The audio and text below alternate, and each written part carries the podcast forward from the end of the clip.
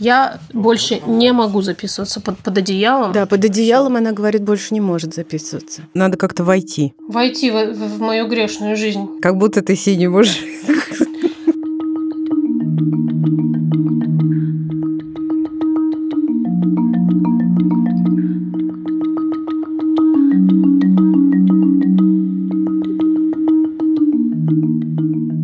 Привет. Ну, привет. Это подкаст «Никакого правильно» студии «Либо-либо». Снова вторник, снова наши странные, местами депрессивные, местами веселые разговоры. Сегодня, возможно, эпизодик будет сложноватый, но хороший. Меня зовут Ксения Красильникова. А меня зовут Маша Карнович Ула. И мы – вина и ответственность российского подкастинга. Наконец-то это похоже на правду. Да. Люди, которые бесконечно мучаются виной и берут на себя всяческую ответственность. Коллективную в том числе. А что мы еще на себя берем? Давай в двух словах скажем. Дестигматизацию всего на свете. Разговоры о сложностях родительства. О ментальном здоровье и о правах женщин. И детей иногда. Некоторые из которых будут женщинами потом. Как-то так вышло, что мы ни разу, напрасно мы это, не рассказывали вам о подкасте «Ученицы». Но мы уверены, что о подкасте «Ученицы», спин подкаста «Дочь разбойника» большинство из вас точно знает. Он вышел чуть больше месяца назад и уже собрал миллион прослушиваний. Почему, спросите вы? Это подкаст, который сделала моя сестра Настя Красильникова, тоже в студии «Либо-либо». И это выдающееся расследование в жанре true crime. А помимо этого, это очень важное социальное высказывание. Да, Машуль? Так и есть. Огромная журналистская работа, и поднятие, простите, с колен или доставание из самого темного чулана темы, которая бесконечно важна для любого общества и для российского с его бесконечными скрепами и традиционными семейными ценностями в особенности. Подкаст представляет собой расследование о домогательствах преподавателей и других административных сотрудников летней экологической школы при МГУ, которая продолжалась годами и десятилетиями. Многие люди, и мы с Машей в том числе, не можем не заметить некоторые, скажем так, параллели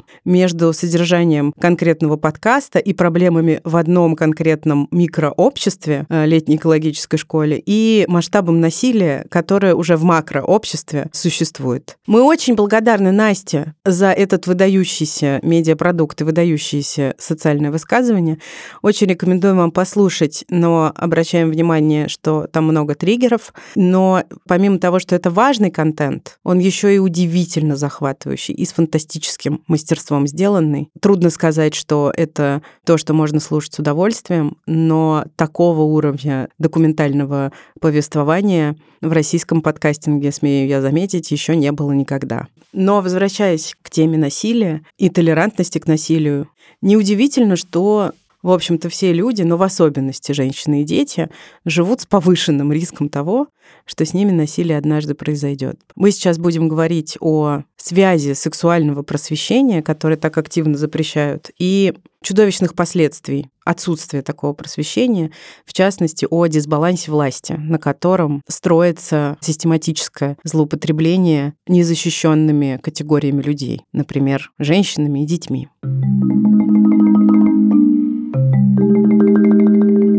Войди в сандаликах, надев колготки предварительно. Как тебе такое предложение? Замечательно. И это рубрика, которую мы делаем с онлайн-гипермаркетом детских и родительских товаров «Акушерство.ру». Мы послушаем вашу историю о, как всегда, стереотипах, которые связаны с детской одеждой. Анна рассказала нам, что в ее жизни эта тема пришла в тот момент, когда в нее же пришел садик.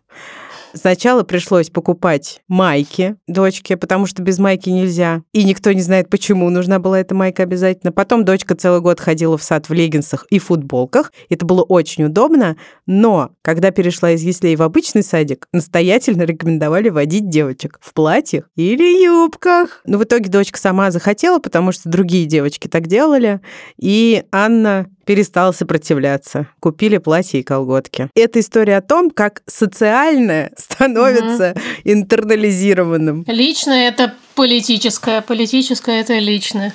другой стороны, может быть, дочка Анны хорошо себя чувствует в платьях. Я временами, например, тоже. Совершенно понятно, почему маленький ребенок хочет выглядеть примерно так же, как все. Если все ходят в платьях, конечно, довольно сложно носить при этом футболки с леггинсами и чувствовать себя окей, если ты маленький.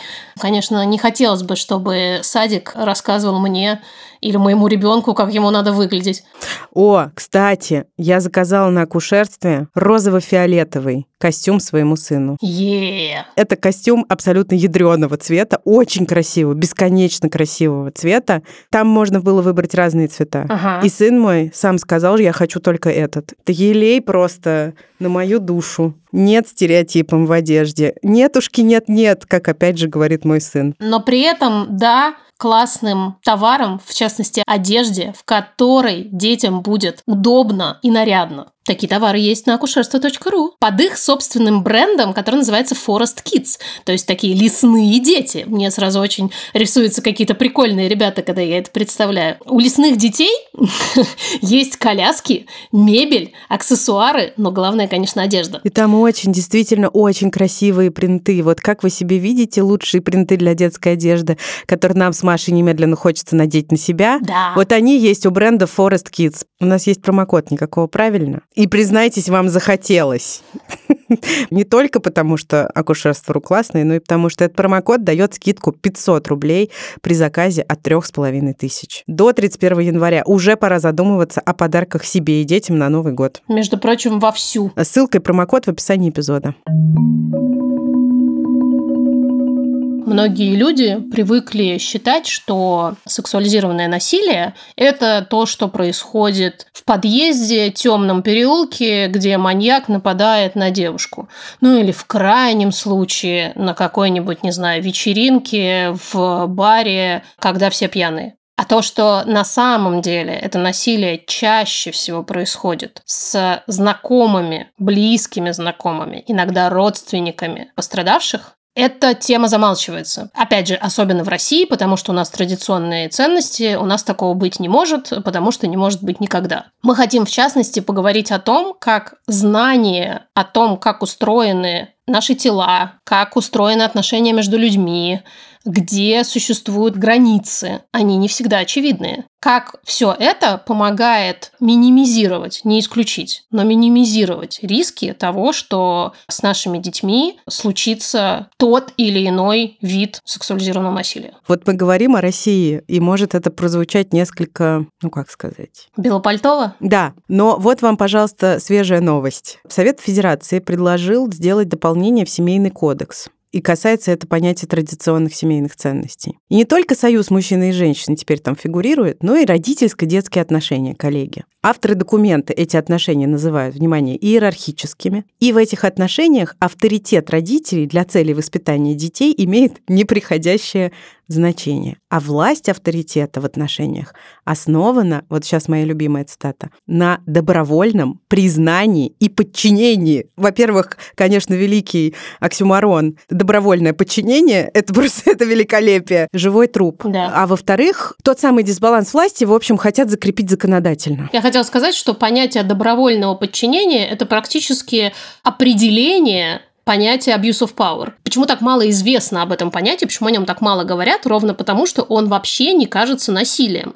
Там нет этого классического нападения. То есть там как будто бы все происходит по согласию по добровольному тому самому подчинению. То есть наши законодатели хотят реально закрепить в семейном кодексе вот этот вид насилия. Они, конечно, этого не пишут напрямую, но по сути они говорят, что ты не имеешь права перечить взрослым. Да, это же насколько вообще страшно. Дети теперь что-то обязаны по закону. Дети, получается, должны знать о том, что они обязаны подчиняться родителям. А там, где подчинение родителям, добровольное, напомню, там же беспрекословное признание авторитета любых взрослых людей. Это то, чему мне очень важно обучить своего сына, что взрослый не значит правый и правильный. Абсолютно. И на этой предпосылке во многом основана безопасность или возможная безопасность. Это одно из главных правил. Более того, помимо того, что ты должен знать правила трусиков, да, о котором мы поговорим, мне кажется, это реально первое, что должен знать ребенок еще до того, как он вообще научится говорить и понимать, что такое тело,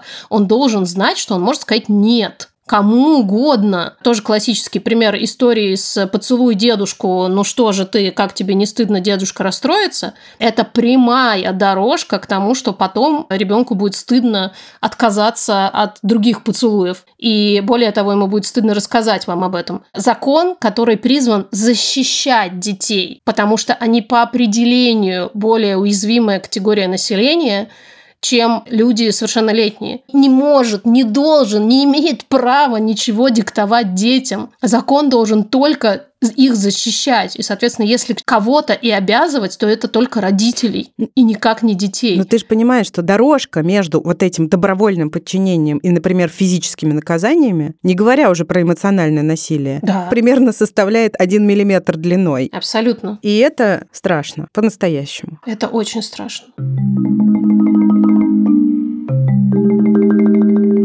Мы позвали с нами поговорить Лену Аверьянову. Лена очень важный человек для развития здоровых детско-родительских отношений в русскоязычном пространстве, потому что Лена придумала и сделала и работает главной редакторкой изданий «НЭН», нет, это нормально. И Chips Journal. Благодаря Лене, например, во многом раскрутилась и стала какой-то внятной и существующей темой после родовой депрессии. Благодаря Лене часто стали ставить под сомнение концепции матерей как каких-то не совсем достойных людей. Благодаря Лене произошло очень много чего. Многие люди переосмыслили какие-то свои, в том числе патриархальные установки. И не так давно Лена написала как раз тоже по следам подкаста ученицы, который мы упомянули в начале, большой текст для рассылки КИТ, о том, как можно как раз снизить риски насилия в адрес детей. И мы сейчас об этом поговорим, и поговорим еще о связи сексуального просвещения, который мы коротко называем секс-просветом, и безопасности детей. И меньших рисков э, получить э, разнообразные травмы, в том числе травмы, которые потом обернутся невесело для ментального здоровья. Привет, Лен! Привет! Мы так рады, что ты с нами. Мы уже тут э, тебе напели много дифирамбов. Это приятно. Пока тебя не было. Что, как тебе кажется, самое сложное в пробивании вот этой стены, которая воздвигается вот на месте секс-просвета? У тебя, в отличие от нас, к счастью, какое-то бесконечное количество столкновений с альтернативным мнением в комментариях и вот это вот все. Ну, вообще, мне кажется, что про это говорят э, многие наши коллеги и экспертки по секс-просвету, которые имеют какую-то публичную платформу для высказывания. Проблема в том, что люди воспринимают воспринимают секс-просвет как обучение сексу, как будто бы приходят какие-то развращенные дяденьки и тетеньки к детям и начинают им рассказывать, э, как сношаться. Ну, там буквально такая лексика, да, используется в, во всех этих да, да, да. комментариях. Вот. Сексуальное просвещение – это все, это жизнь ребенка каждый день. Каждый день он оказывается в ситуации, где половое воспитание ему необходимо. Каждый день он живет внутри своего тела, он с ним взаимодействует, он ходит в туалет, он переодевается в раздевалке в школе, школе, да, или в, на спортивной секции. Он ходит в бассейн, например, он сталкивается с прикосновениями в детском саду, у врача, в школе с одноклассниками и так далее. Он все время взаимодействует своим телом с реальностью. И, к сожалению, эта реальность не всегда к нему доброжелательна. И поэтому секс-просвет – это основа жизни современного ребенка в современном обществе. Я, может быть, еще хочу здесь сказать, что я тоже survivor, что называется. Со мной было сексуализированное насилие в детстве. Немножко я преуменьшаю, наверное. Говорю, что меня это не травмировало. Ну, потому что пенетрации не было, например. Да, вроде бы ничего страшного не произошло. Ну да, да, силой никто не удерживал. Мы говорим survivors, потому что в английском это слово пришло на смену слова victim, то есть жертва. Также, кстати, называют себя люди, у которых э, были тяжелые болезни, например, рак. Ментальные расстройства. Да, ну и даже те, кто, например, выжил в какой-нибудь авто или, не дай бог, авиакатастрофе. То есть это люди, у которых был какой-то тяжелый опыт, и они, тем не менее, выжили. Люди, пережившие войны, люди, вынуждены стать беженцами. Да, и это очень важная часть нарратива для нашей любимой агентности, да. И для ненасильственного общения. Слово «жертва» предполагает скорее объектность, чем субъектность. Слово «survivor», то есть выживший, да, ну просто нормально не переводится на русский язык. В нем гораздо больше слышится собственная сила человека. Тем не менее, если мне, может быть, чуть больше повезло выйти из этого без особо триггерящих воспоминаний, это не значит, что этого не было, и это не значит, что это не систематическая штука. Более того, мы не можем знать, что и как повлияло на нашу психику, по большому счету. Мы же не можем утверждать, что этот эпизод в том числе не стал одним из кирпичиков твоих последующих ментальных трудностей. Да. То есть, если это не вызывает моментального, очень сильного эмоционального ответа, когда ты об этом вспоминаешь, да, это не значит, что это не порушило твою психику. Очень часто так именно устроена реакция на сексуализированное насилие в детстве. Когда ты вырастаешь, ты как будто бы немножко от этого отстраняешься, да, немножко по-другому начинаешь на это смотреть. Часто дети или подростки не рассказывают о том, что с ними произошло, ровно потому, что они заранее предполагают и зачастую предполагают обоснованно, что им не поверят. Потому что даже если у них у самих не было этого опыта, они еще не, не пробовали рассказывать, то они видят, слышат это от других людей, и в какой-то общественной риторике в том числе. Почему часто детям, которые об этом рассказывают, не верят? У меня есть тоже как бы такая гипотеза, что если к этому не приближаться, если это не пытаться объять мозгом, душой, сердцем, я не знаю, чем еще, сознанием, то этого как будто бы нет. Я на самом деле отчасти с этим столкнулась сама. То есть я когда поняла мотивацию, ну, грубо говоря, принеси мне доказательства на видео, это же настолько больно. Это все то же самое, что сейчас с кажется, происходит. Признавать, что что-то настолько страшное, жестокое происходило или происходит, просто может быть невыносимо. Есть еще другой страх. Страх того, что ты как родитель оказался неправ, и твои родительские компетенции все полетели и пошли прахом, потому что ты воспитал какого-то такого ребенка, который как-то не так себя повел и каким-то образом навлек на себя беду. Казалось же, что такое случается только вот с этими какими-то там, а мы-то вот не такие. Угу.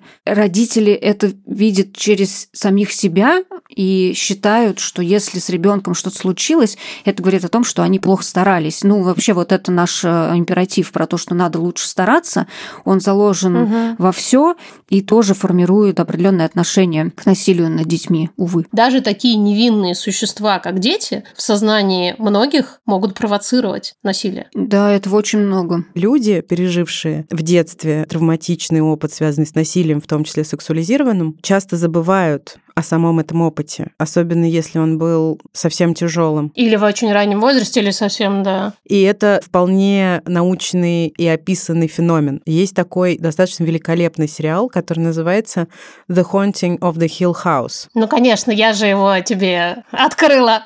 Точняк! Он удивительный, потому что он вообще-то ужастик, причем да. очень страшный ужастик. Там действительно все про дом, но это не плохое трешовое киновысказывание, а очень качественно сделанный, крутой ужастик. Невероятно крутой, да. Он в какой-то момент становится самой настоящей социальной драмой, потому что там великолепно в том числе описана ситуация, когда пережившая сексуализированное насилие в детстве героиня не помнит о нем, а потом угу. вспоминает, узнает, и как это меняет примерно все. Это очень хорошая иллюстрация в художественной форме того, как такое может происходить. Она очень правдивая. В этом сериале вообще очень много невероятно тонких психологических э, тем и отношений с семьей, и собственными страхами. В общем, это, на мой взгляд, один из величайших сериалов, который когда-либо был сделан. Поэтому, если не смотрели, посмотрите. С большой долей вероятности вы останетесь в таком же восторге, как и мы. Но триггеры, триггеры. Триггеры везде.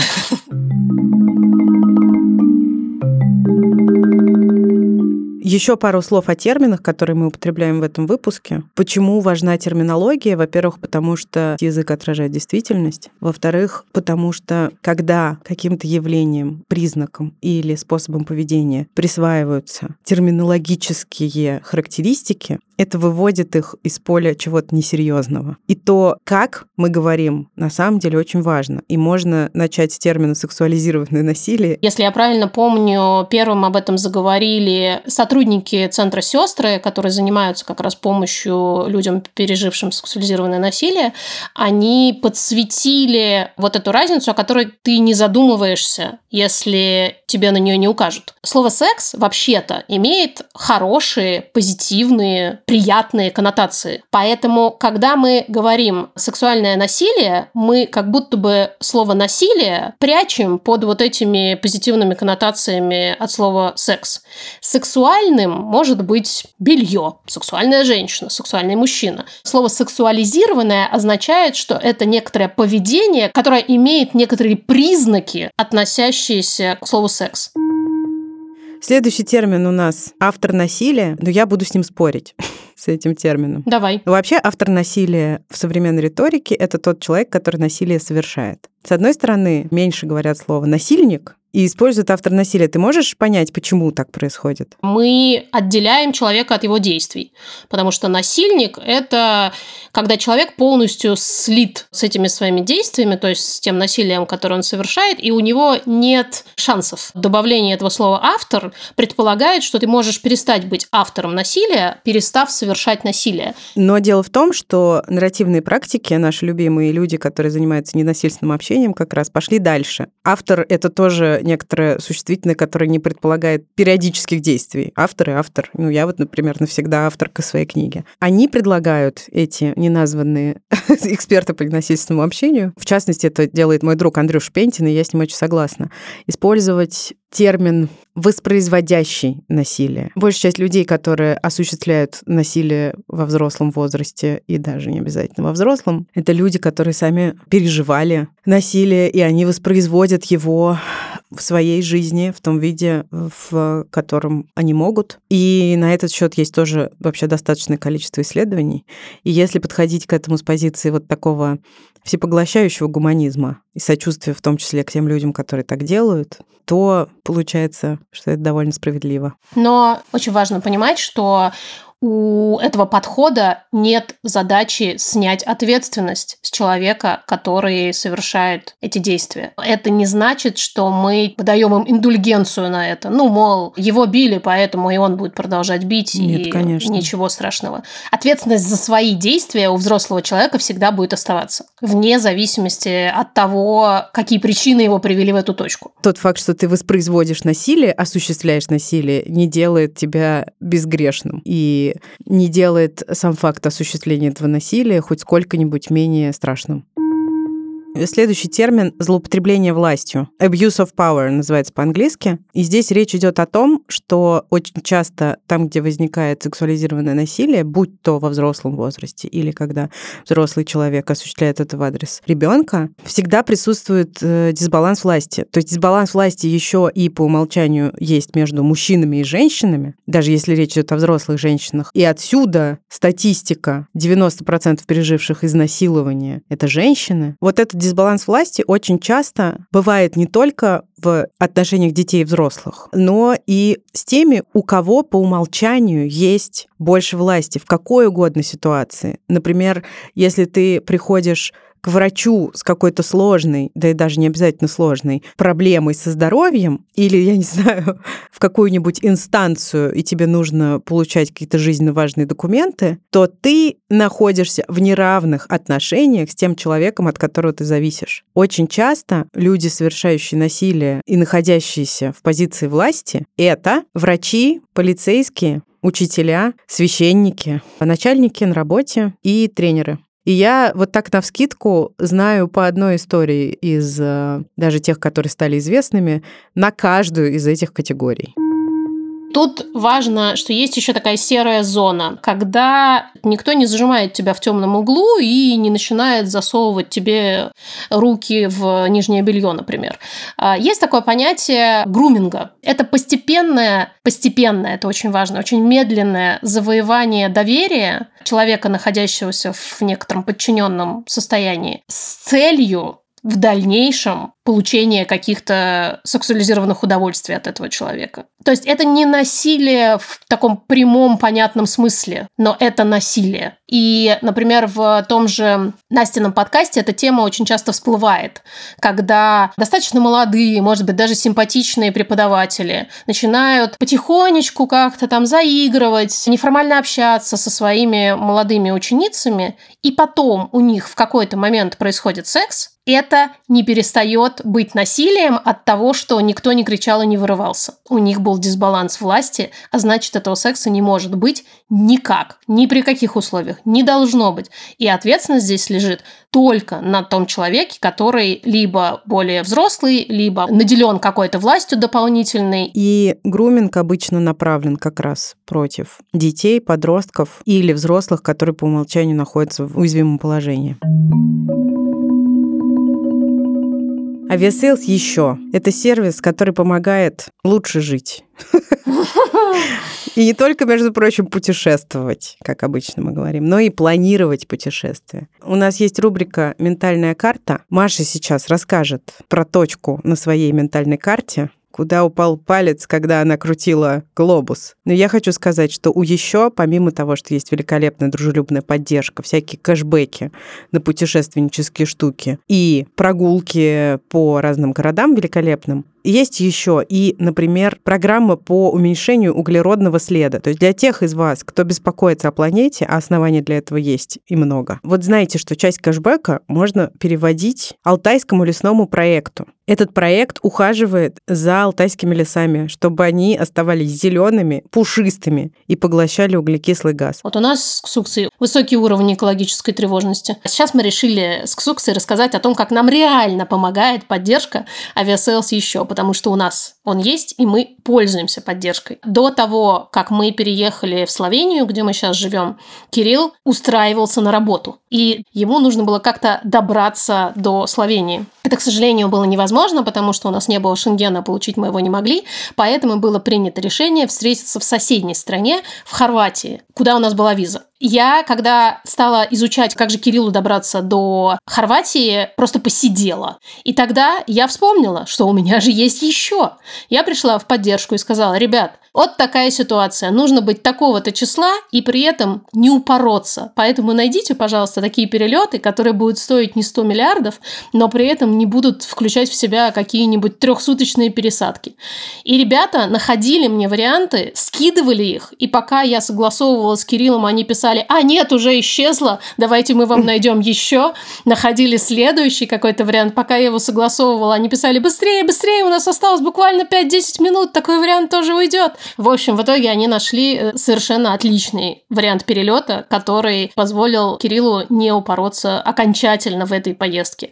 Это было великолепно. Спасибо, Aviasales, еще, что бережете даже Кирилла. Ссылка на Кирилла и промокод на 10% скидки в описании к эпизоду.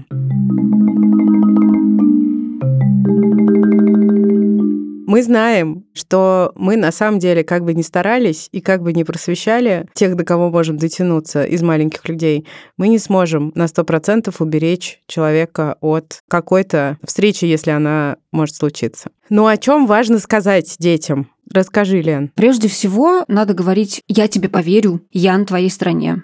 Если что-то произошло, что кажется тебе странным, опасным, неприятным, каким-то таким, что ты не можешь это понять, распознать, идентифицировать, как-то назвать. Иди ко мне, я тебя не отвергну, я сделаю все, что будет в моих силах, чтобы этого больше не происходило. Когда вот это доверие сформировано, уже можно говорить о каких-то предметных вещах, что с ним э, может произойти, как называются его половые органы по-настоящему, без всяких краников, вареников, финтифлюшек, пирожочков, вот этого всего, все по-настоящему. Вагина, вульва, пенис, мошонка, анус, соски, все это должно быть названо и проговорено, и нужно нужно объяснять, как это называется, почему это так называется, рассказывать про пресловутое правило нижнего белья, что все части тела, которые находятся внутри нашего нижнего белья. Их никто не может трогать, даже родители, за исключением э, ситуаций медицинских и каких-то гигиенических. Никаких секретов между ребенком и взрослым быть не может. Даже если это секрет из серии «бабушка дала мне конфетку и сказала, что это наш секрет». Если ты слышишь слово «секрет» или «тайна» или «наша с тобой игра», ничего такого быть не может у ребенка со взрослым, рядом с которым он находится в неком подчинении. А это неизбежно, да, ребенок и взрослый – это дисбаланс власти в любом случае. Вот вы его переодеваете с утра или там умываете и называете вот это твой нос, это твои щеки, это твои глаза, это твои руки, вот твоя грудь, вот твоя попа. И все вот это можно проговаривать. Когда вы идете покупать, например, купальник для бассейна, там собираетесь в отпуск, э, собираете чемоданы и упаковываете белье, это тоже повод все это проговорить, напомнить правила безопасности, как обращаться, куда бежать. И еще тут важный момент вот про куда бежать. Считается, что у ребенка должен быть так называемый круг безопасности, такие горячие клавиши, которые он может нажать в случае непонятной или опасной э, ситуации с участием взрослого человека. Эксперты по секс-просвету рекомендуют добавить в этот круг людей не из семьи, потому что в семье, к сожалению, эпизоды насилия в основном и случаются. Насколько я помню, 93% а, пострадавших детей от сексуализированного насилия своих насильников знали. Это люди из близкого круга. И все как бы вот эти вещи расширяются и дополняются по мере взросления ребенка. Вы на тот слой, который уже на нем есть, да, просто накладываете следующий, и вот эту селедку под шубой как бы собираете в течение всего взросления ребенка, объясняя ему, что к чему, там уже используя какие-то более сложные термины и более сложные ситуации. Тоже такое большое обсуждение, кто же все все-таки должен заниматься секс-просветом? Семья, школа, семья и школа, или, может быть, друзья тоже норм? Мне кажется, это должна быть какая-то плюс-минус комплексная штука. Оливье. Уже, да, в следующей салатной метафоре это должно быть оливье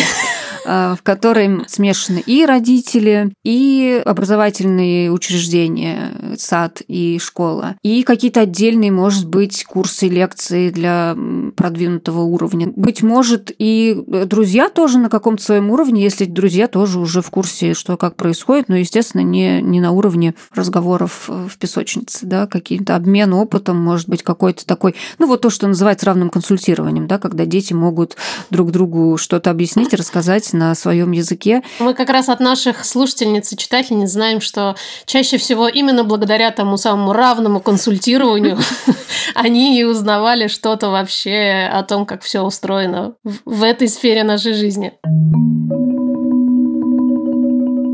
Я считаю, что я хорошо местами справляюсь с сексуальным просвещением своего сына по следующим причинам. Кстати, да. Я стараюсь его спрашивать, можно ли его обнять и поцеловать. Правда, в ответ на это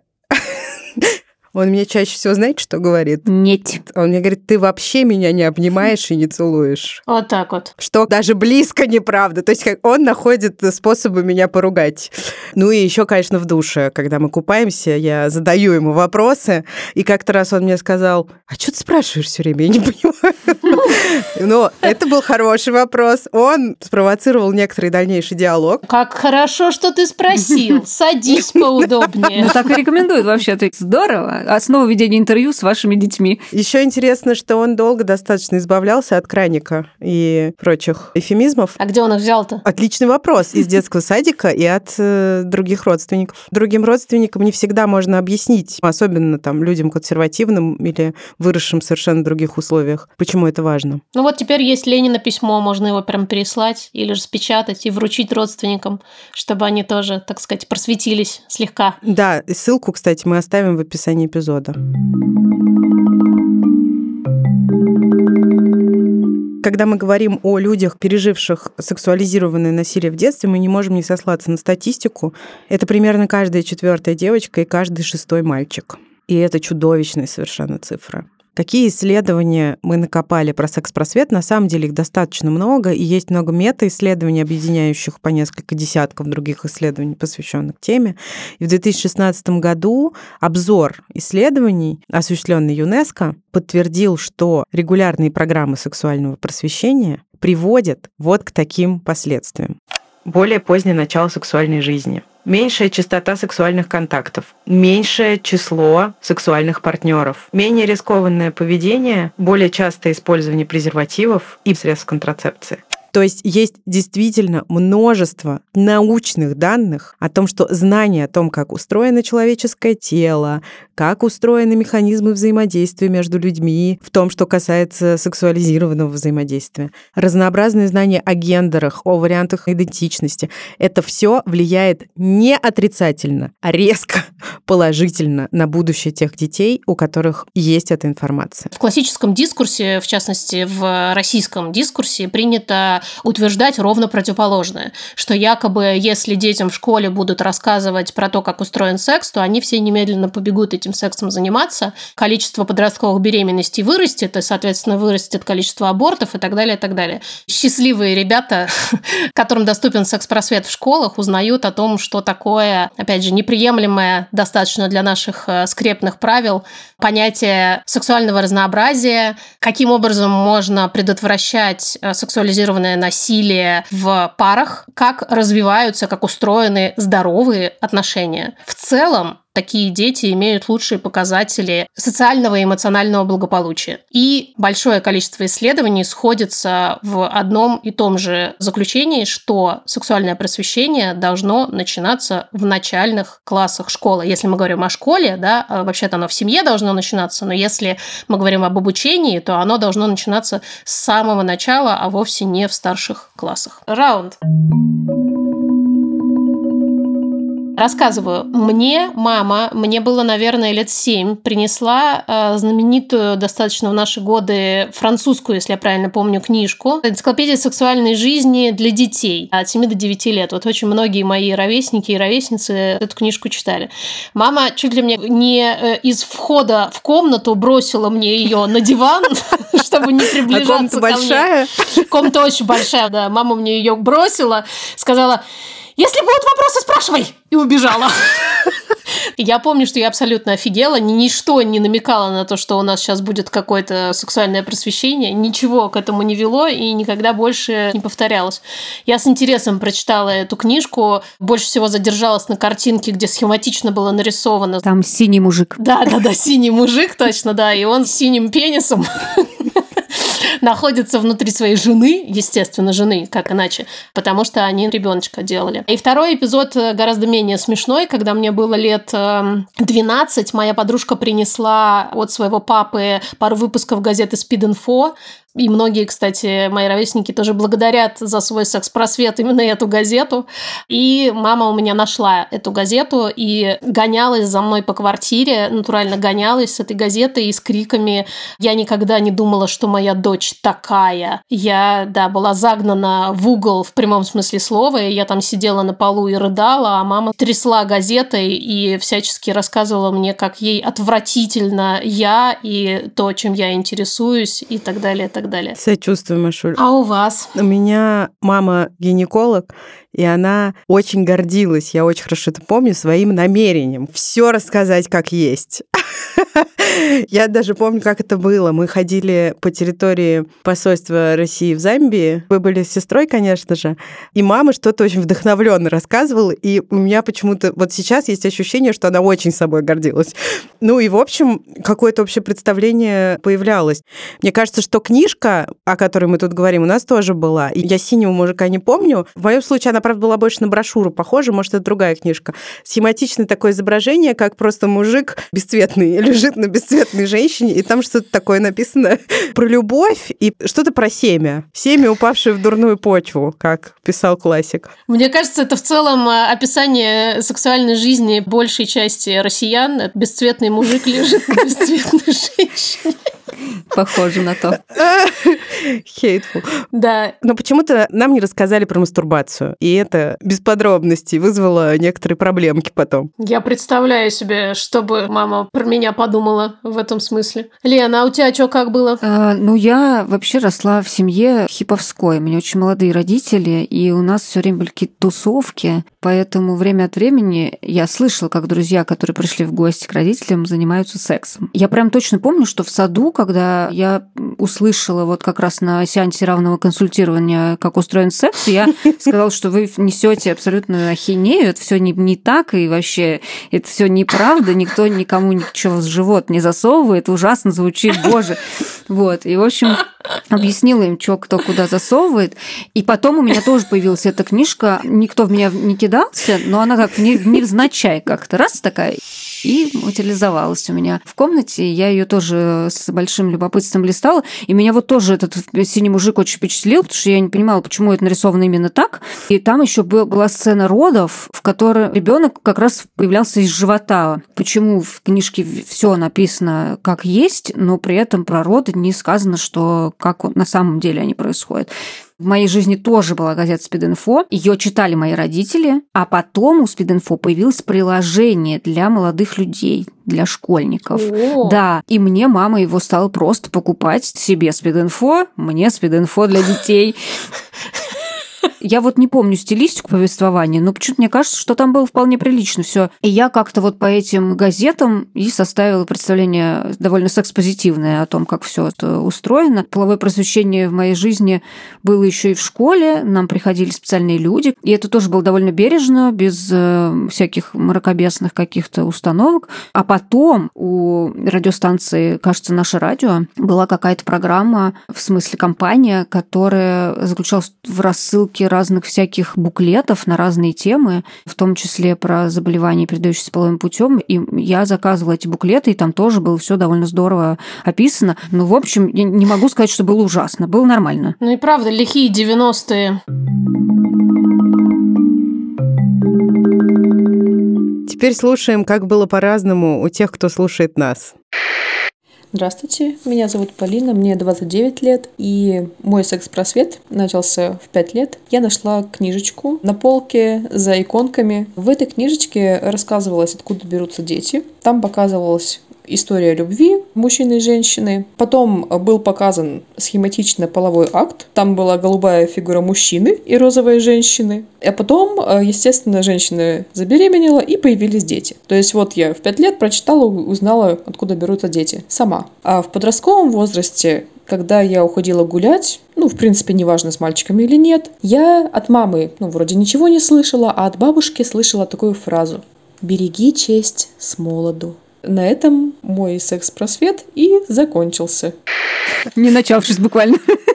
Синий мужик, короче, пробрался и в Полинину жизнь. Не куда-то там, а за иконки. Видимо, это чтобы как-то от лукавого вот очистить всю информацию. Моя бабушка, когда я была в подростковом возрасте, и уже у меня был бойфренд, дабы предостеречь меня от всяких глупостей типа отказа от э, средств предохранения, сказала, я прекрасно понимаю, дорогая, что секс – это такое удовольствие, что про презервативы можно и забыть, но не нужно. И я прям вот с этой мыслью, в общем-то, и вошла в свою взрослую жизнь. Можно, но не нужно. Отлично. Привет, любимый подкаст. У меня не было секс-просвета от слова совсем. Мне уже 26, и мы до сих пор ни разу об этом не разговаривали с моими родителями. Единственная история, которая у меня есть, связанная с половыми органами, когда мне было 4-5 лет, я начала мастурбировать, начала изучать себя и начала кайфовать. Когда это замечала мама, она заставляла меня молиться, так как это грех, и все в таком духе. Лет до 20 мастурбация ассоциировалась у меня со стыдом. То есть я это делала, но все равно стыдилась. А потом узнала, что это нормально в таком возрасте изучать себя.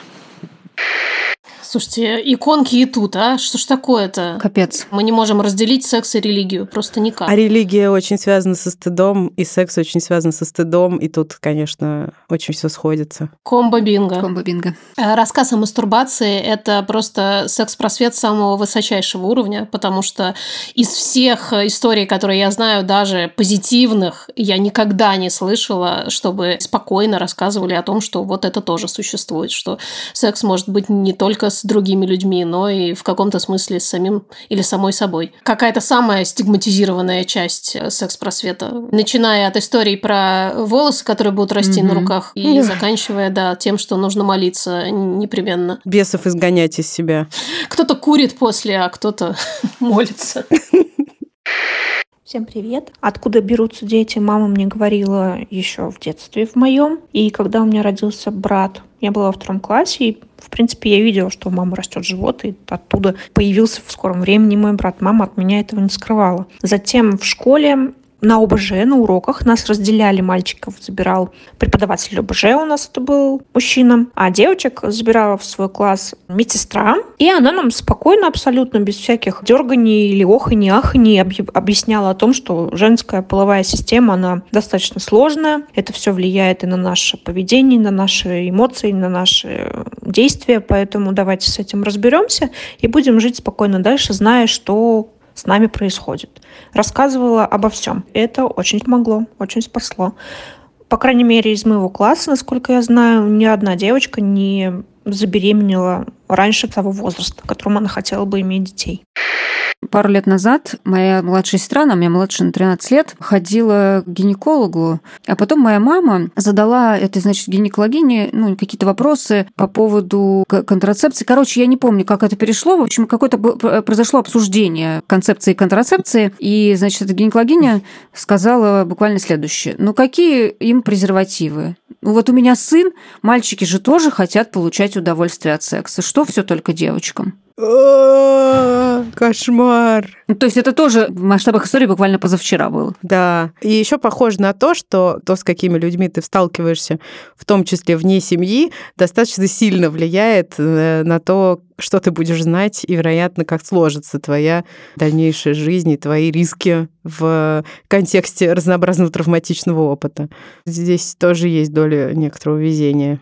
Лен, спасибо тебе огромное. Спасибо вам. Еще раз за все. В том числе за то, что ты с нами поговорила, и вообще за то, что ты об этом говоришь и пишешь. Еще терпеливо споришь с мракобесными проявлениями других людей. Это я... Да. На это, мне кажется, вот у нас бы сил с Машей не хватило. Ой, тебя канонизировать надо за это абсолютно. За иконку меня спрятать. За иконку тебя, да-да-да. А, пока. А, пока, пока, пока! Мы чуть не забыли попрощаться. Спасибо, Юля, спасибо, Юрик, спасибо, Кирилл, и спасибо, Наташа, за то, что вы с нами работаете. Спасибо вам, кто нас слушает, что вы нас слушаете. Спасибо, что пишете и рассказываете свои истории. Спасибо за все добрые слова. Я как будто Оскар, конечно, получаю, но мы вас да. тем временем обнимаем и ждем вас здесь же в следующий вторник. Никакого правильно. Пока. Пока.